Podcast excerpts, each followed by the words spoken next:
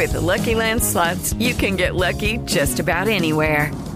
This is your captain speaking. Uh, we've got clear runway and the weather's fine, but we're just going to circle up here a while and uh, get lucky. No, no, nothing like that. It's just these cash prizes add up quick. So I suggest you sit back, keep your tray table upright, and start getting lucky. Play for free at LuckyLandSlots.com. Are you feeling lucky? No purchase necessary. Void where prohibited by law. 18 plus terms and conditions apply. See website for details.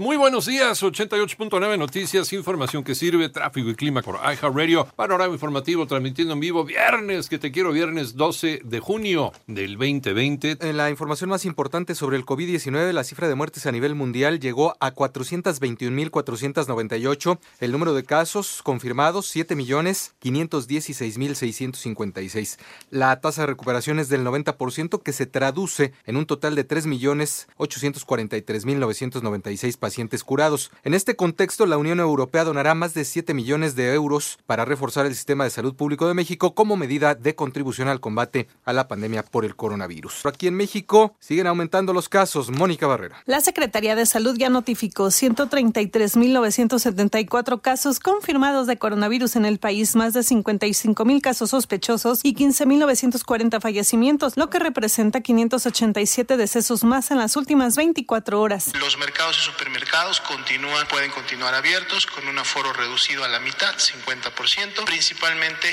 solo permitiendo el ingreso de una persona por cada núcleo familiar, así como los juegos profesionales lo pueden hacer con estadios a puerta cerrada y con las medidas necesarias para proteger a su personal y a los jugadores profesionales también. 4.790 para el día de hoy, más o menos hemos estado siempre en esa, en esa cantidad, es un incremento del 3.7%. Así lo dijo José Luis Salomía, director general de epidemiología. En 889 Noticias, Mónica Barrera. En tanto, la jefa de gobierno de la Ciudad de México, Claudia Sheinbaum, aseguró que en lo que se refiere a contagios y hospitalizaciones de enfermos por COVID-19, las proyecciones hechas por su gobierno al principio de la pandemia no han sido rebasadas.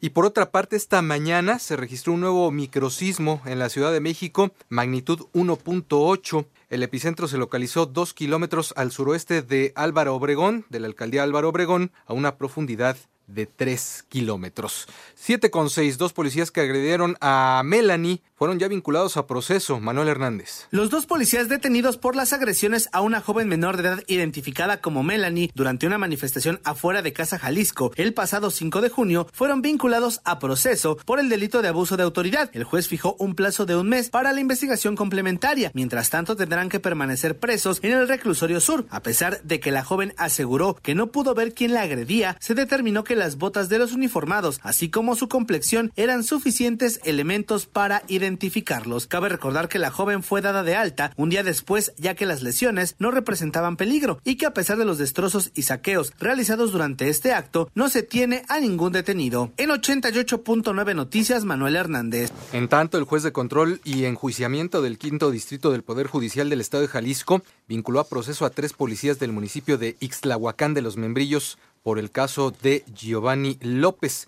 Justo a este respecto, el asunto de Giovanni López se dice la muerte fue una ejecución extrajudicial perpetrada por elementos de la Policía Municipal de Ixtlahuacán de los Membrillos, así lo aseguró en un informe la Comisión Estatal de Derechos Humanos de Jalisco.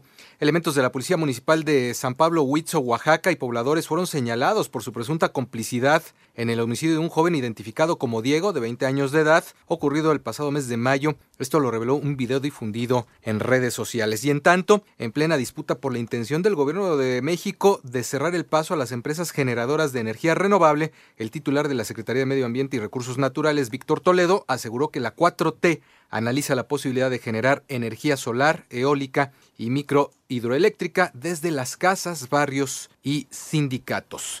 El coronavirus ha golpeado fuertemente la economía del país. Marina Escamacho. Las consecuencias económicas del brote del coronavirus han sido especialmente severas en México debido a que casi la mitad de la actividad económica que genera el país se produce en 14 zonas metropolitanas que concentran más del 60% de los casos confirmados de COVID-19. Así lo afirmó Daniel Chiquiar Sicurel, director general de investigación económica del Banco de México, quien destacó que en el primer trimestre del año, las cuatro regiones del país presentaron contracciones importantes debido a las fuertes caídas en los sectores manufacturero y turismo, provocando una contracción de más de 1% en la actividad productiva nacional. Como consecuencia de ello, tenemos una estimación de que en prácticamente todas las regiones hubo caídas de más de 1% en la actividad productiva durante el primer trimestre respecto al trimestre anterior. La única excepción es el sur, donde también se estima una caída, si bien esta fue ligeramente menor, de 0.30%, es una estimación que todavía tenemos. Para 88.9 Noticias, María Inés Camacho Romero. En medio de la lucha antirracista en los Estados Unidos, la fractura entre el presidente Donald Trump y el Pentágono se profundizó.